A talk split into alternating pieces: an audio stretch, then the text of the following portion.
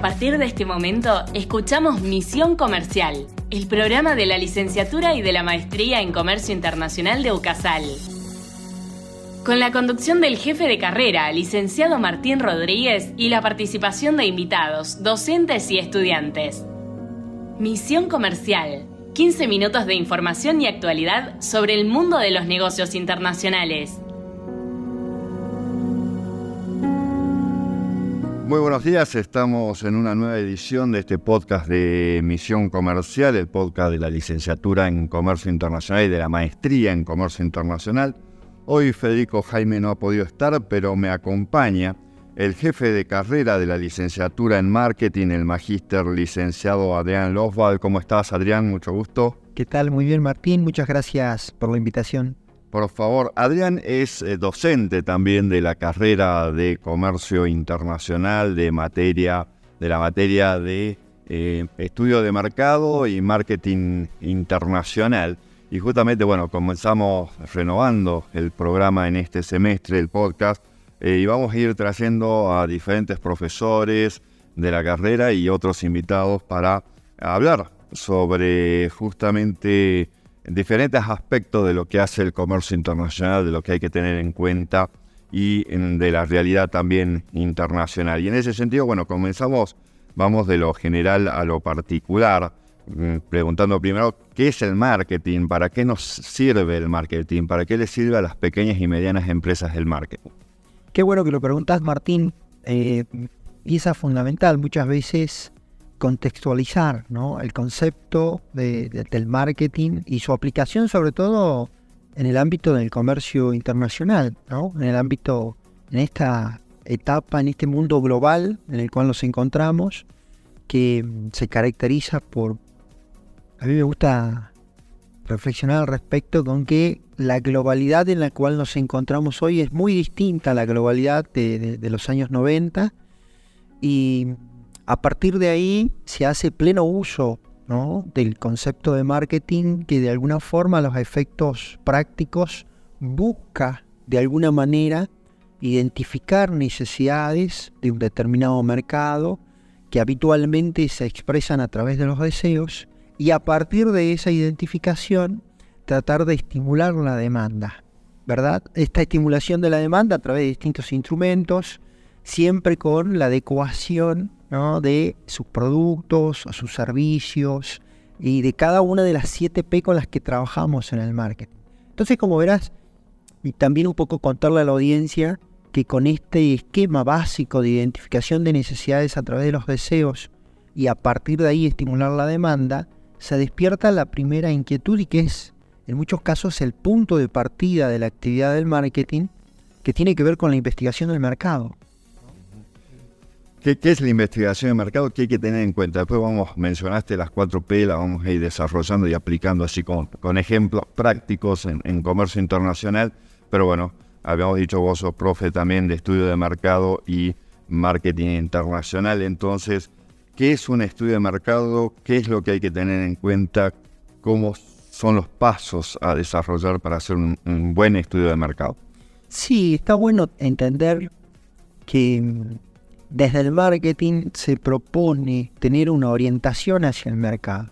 Es decir, que este, este punto de partida que mencionábamos que tiene que ver con poder estudiar el mercado, tiene como fin eh, eh, y, a su vez como principio, porque lo que se propone es no realizar investigaciones de mercado de, manera eh, aisladas, sino que exista un sistema de información de marketing que se nutra de manera permanente a través de distintas investigaciones de mercado. Entonces, ahora bien, respondiendo un poquitito a tu pregunta acerca de este, por qué y para qué se hace una investigación de mercado. Generalmente la necesidad de investigar el mercado em, siempre se encuentra la respuesta en que, eh, sobre todo en los mercados internacionales, existe una gran diversidad ¿no? de culturas, de usos, de hábitos de consumo, de por supuesto zonas geográficas, de empresas participantes, de tipos de gobiernos. Entonces,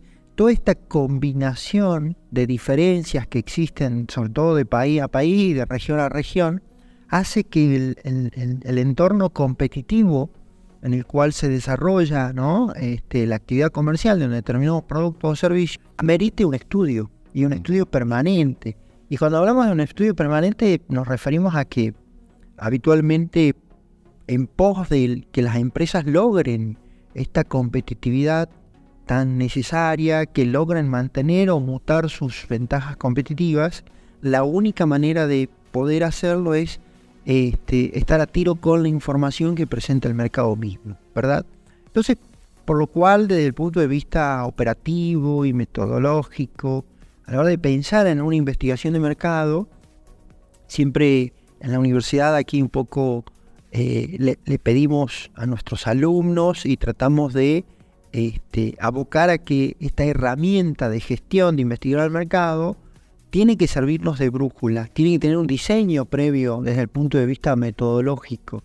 Y ese diseño es, un diseño de eh, reflexión, es un diseño de planificación, es un diseño que permite que las personas encargadas de toda investigación de mercado de alguna manera se planteen y se preguntan, ¿no? ¿Qué tipo de necesidad de información, qué necesitan averiguar de ese mercado para a partir de ahí poder utilizar esa información en pos de este, mantenerse competitivo, ¿verdad? Claro, para partir ya en realidad también hay que tener en cuenta el tipo de empresa y el tipo de producto del cual estamos hablando, ¿no? O sea, si estamos hablando de eh, profesionales de marketing que le van a van a trabajar para una empresa, van a hacer un tipo de consultoría, lo primero también es ver qué tipo de empresa es y qué tipo de producto, porque bueno, para después determinar, bueno, eh, qué sectores y qué datos son los pertinentes para ese estudio.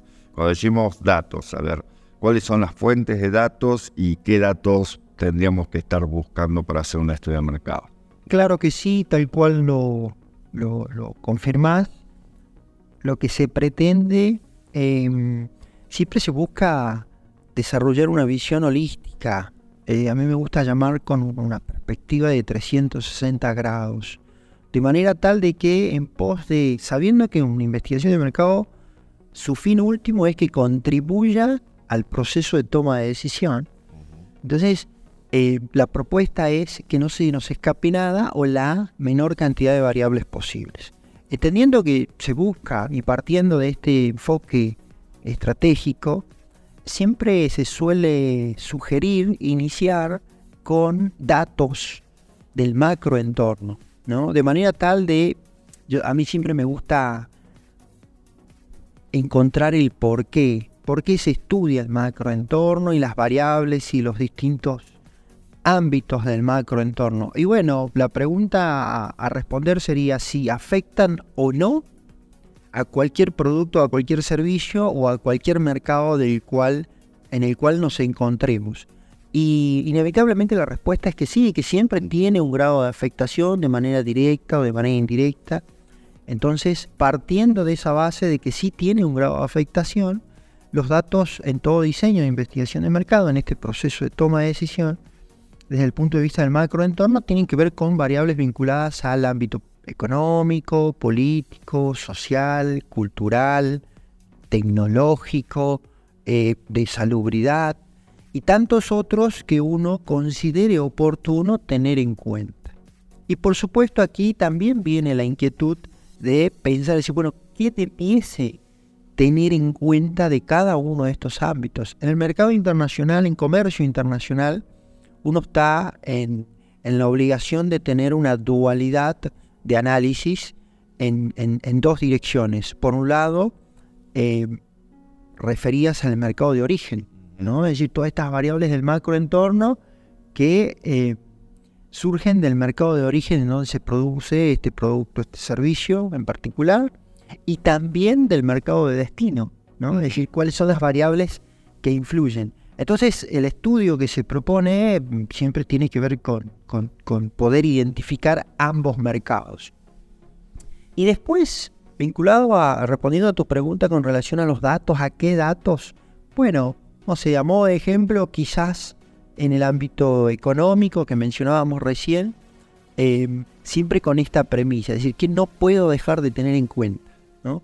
No puedo dejar de tener en cuenta quizás, no sé, el PBI la distribución eh, el índice de actividad económica, el índice de pobreza, el índice de indigencia, eh, eh, no sé, el nivel de ingresos, la política monetaria, en estos, en estos casos de productos de comercio internacional, el fomento o no por parte de los distintos estados vinculados a la, a la promoción de exportación o importación de determinados productos. Entonces, a partir de ahí, uno empieza a construir desde el punto de vista del diseño, de la investigación de mercado, estas cuestiones que tienen que ver con cuáles son mis necesidades de información, qué voy a salir a buscar eh, eh, antes de hacerlo. Y acerca de las fuentes de información, a dónde buscar esta información, siempre se sugiere que las fuentes de información a utilizar sean las fuentes, aquellas fuentes que tienen metodológicamente comprobada su recopilación de datos. Ahí hablamos también, siempre se menciona las fuentes primarias, las fuentes secundarias, ¿no? En este sentido, por allí el acceso a la fuente primaria es más difícil, más costoso. Claro que sí, claro que sí. De hecho, a nivel internacional, por suerte, existen muchas entidades, en principio, eh, están dentro de las denominadas fuentes secundarias que se especializan en recopilar información. Como ejemplo, la OMC, eh, todas en, universidades, eh, agencias especializadas, entidades de estadística y censo, eh, de tal manera de que aquellos que nos adentramos a investigar el mercado, por suerte existen fuentes secundarias a las cuales podemos acudir, sobre todo para recopilar este tipo de información que son tan necesarias del macroentorno. Y ahora bien, como vos muy bien mencionás, existe información ya, sobre todo a nivel del microentorno, que eh, no siempre está disponible en fuentes secundarias. Cuando hablamos de microentorno, ¿a qué específicamente nos estamos refiriendo? ¿no? Ya, ya estamos hablando de un producto particular, entonces de un sector particular, digamos, no sé, salsa de tomate, galletita, o por ahí si estamos hasta en servicio, servicio basado en el conocimiento, cuestiones de, programación, ¿no? Eh, entonces ahí ya es más difícil. Sí, claro que sí. Y el enfoque que se propone siempre de estudio es un enfoque que puede avanzar de lo general a lo particular, ¿no? Y como vos muy bien mencionás, una vez que podemos avanzar hacia las variables del microentorno, un poco estamos eh, en la necesidad de involucrarnos con cuestiones que tienen que ver ya específicamente con un segmento o un segmento estratégico prioritario que se haya elegido, que nos permita conocer, por un lado, las características principales de los oferentes, ¿no? ¿Quiénes son los que ofrecen eh, el mismo producto o el producto que satisfaga la misma necesidad en el mercado en el cual nosotros quisiésemos abordar. A partir de ahí siempre la sugerencia es tratar de identificar a los principales competidores y con distintas herramientas tratar de sacarle una radiografía, ¿no? Eh, de, manera tal de poder identificar, entendiendo que siempre, en el mejor de los casos, eh, nos desarrollamos en un mercado de competencia perfecta, en donde eh, todos pujan ¿no? por, por tener una participación determinada en el mercado y siempre se sugiere tratar de sacarle una radiografía, decíamos, de nuestros principales competidores a través de nuestras 7P, ¿no? Poder identificar qué hacen con su producto, con su precio. Eh, estas 7P del marketing. Vamos, claro. hacia eso. A ver, ¿cuáles son las 7P del marketing? Decimos producto, la primera, producto. ¿Qué es producto? Sí, ¿Qué tenemos que tener en cuenta cuando hablamos de producto? Conceptualmente, se sugiere tener en cuenta que un producto, los especialistas suelen este, conceptualizar al producto como todo bien tangible o intangible que es susceptible de ser comercializado en cualquier mercado en donde haya una demanda insatisfecha. Y aquí quizás es importante puntualizar el concepto de lo tangible y lo intangible. En la actualidad los especialistas incorporan el componente intangible dentro del concepto de producto, entendiendo que el servicio, aportando en mayor o en menor medida, siempre forma parte integrante de un producto físico. Estos, estos servicios que pueden ser durante, previos o post consumo, de un producto determinado hacen que se compongan dentro de un mismo concepto, ¿verdad? Bien, y el producto es algo que puede recibir cambios para adaptarse a ese mercado. El segundo, porque si no, no, no vamos a quedar sin, sin poder ver todo. Bueno, el segundo es precio. El segundo es precio y hace referencia puntualmente a todo lo que tenga que ver con la política de precios que eh, se desarrolle, ¿no? Y, y entendiendo que no es solamente el precio final, sino que también se tienen en cuenta todas las variables que componen a un precio. Forma de pago, medios de pago, financiación, no financiación en el comercio este, internacional, eh, medios, instrumentos de pago. Y es importante destacar, Martín, que cada una de estas P que vos muy bien este, eh, pones en la mesa son fuentes de ventajas competitivas. Entonces, poder estudiarlas a las propias y a las ajenas tiene que ver con poder identificar dónde están las ventajas competitivas y a partir de ahí poder este, desarrollar lo propio para estar a tiro desde el, punto de vista competitivo en un mercado determinado. Bien, tenemos otro que es Plaza. Así es. Y, no es menor, la P de Plaza en, marketing hace referencia a los canales de distribución. Y sobre todo en el comercio internacional, los canales de distribución deben de alguna forma eh, tener algunas características.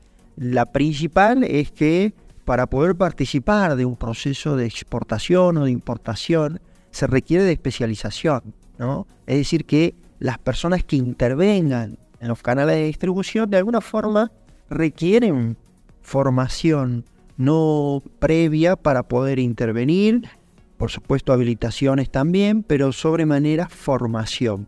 Y después todo lo que tiene que ver con su cantidad, su diversidad, y su quizás exclusividad en un proceso de exportación e importación hacen referencia a la P de Plaza. Así es. Bien, y después ya tenemos promoción. Sí, la P de promoción generalmente se atribuye a todo el espectro comunicativo que tiene este, una empresa para un producto o un servicio. Y también es importante eh, mencionar, Martín, a nuestra audiencia, que el previo diseño a cada una de las P siempre va a provenir de la información que nos suministre esta investigación de mercado que de alguna forma mencionábamos. Entonces a la hora de diseñar un plan de comunicación, eh, también debe ajustarse como, a mí me gusta graficarlo como un traje a medida, ¿no? Mm. Es decir, para un determinado producto, un determinado servicio en un mercado específico, de tal manera que permitamos adecuar nuestra estrategia de comunicación más eficiente a, tales fines. Pero esas cuatro primeras siempre se habla del marketing mix y hay ahora, bueno, ahora no es que salió hace poquito, tres más. ¿Cuáles son ellos? Sí, estas tres más que se han sumado, los especialistas suman, tienen que ver con la P de procesos, que en el caso de productos de exportación e importación es eh, sumamente importante. Es mucho más complejo que la venta en un mercado interno. Exactamente, muestra de ello están las certificaciones de los uh que de hecho en muchos mercados funcionan como barreras para arancelaria, para su accesibilidad. Y la otra de las P tiene que ver con la P de personas, en donde hace referencia a toda la formación que tiene que tener una persona interviniente para poder de alguna forma... Que también es muy diferente, ahí tenemos, vemos una diferencia clara entre lo que es el mercado interno y el internacional. Ahí está el licenciado, ¿no? Ahí está el licenciado en comercio internacional, ahí está el máster en comercio internacional que tiene una formación específica que lo va a diferenciar del administrador de empresa, del licenciado en comercialización o marketing, del contador, o sea, sabe de los procesos, simple de estudiar mercados internacionales. Así es. Y la última P. Y la última P tiene que ver con la presencia física, que también se ajusta y se acota al tipo de producto y al tipo de mercado. Eh, no sé, se me viene a la cabeza quizás eh, en un proceso de exportación, eh, los productos requieren de un lugar de donde estar, requieren de un tipo de este, acondicionamiento según el producto del cual se trate. Entonces la presencia física requerida y adecuada para tal producto, para tal mercado, es lo que de alguna manera también puede ser una fuente de ventaja competitiva. Mm. ¿verdad? Así sí. Eso está muy relacionado con lo que sería entonces promoción y plazo. Sí, alrededor de verdad, cuando vos muy bien mencionás acerca del marketing mix, desde el punto de vista estratégico, eh, a la hora de desarrollar estrategias funcionales, se mezclan estas 7P y a partir de ahí se desarrolla una estrategia funcional.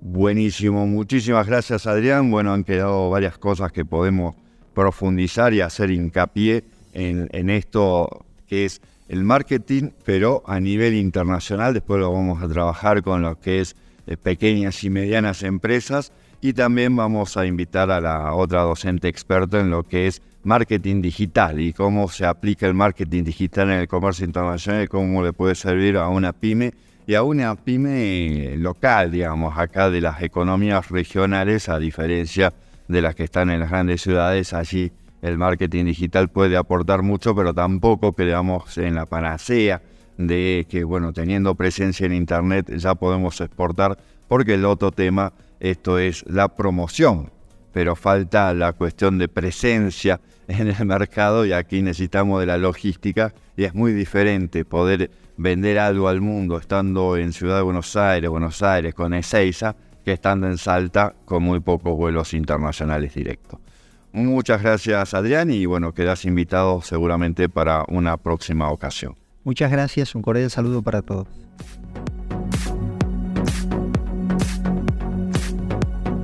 Hasta aquí Misión Comercial, el programa de la licenciatura y de la maestría en Comercio Internacional de UCASAL, con la conducción del licenciado Martín Rodríguez. Por su atención, muchas gracias.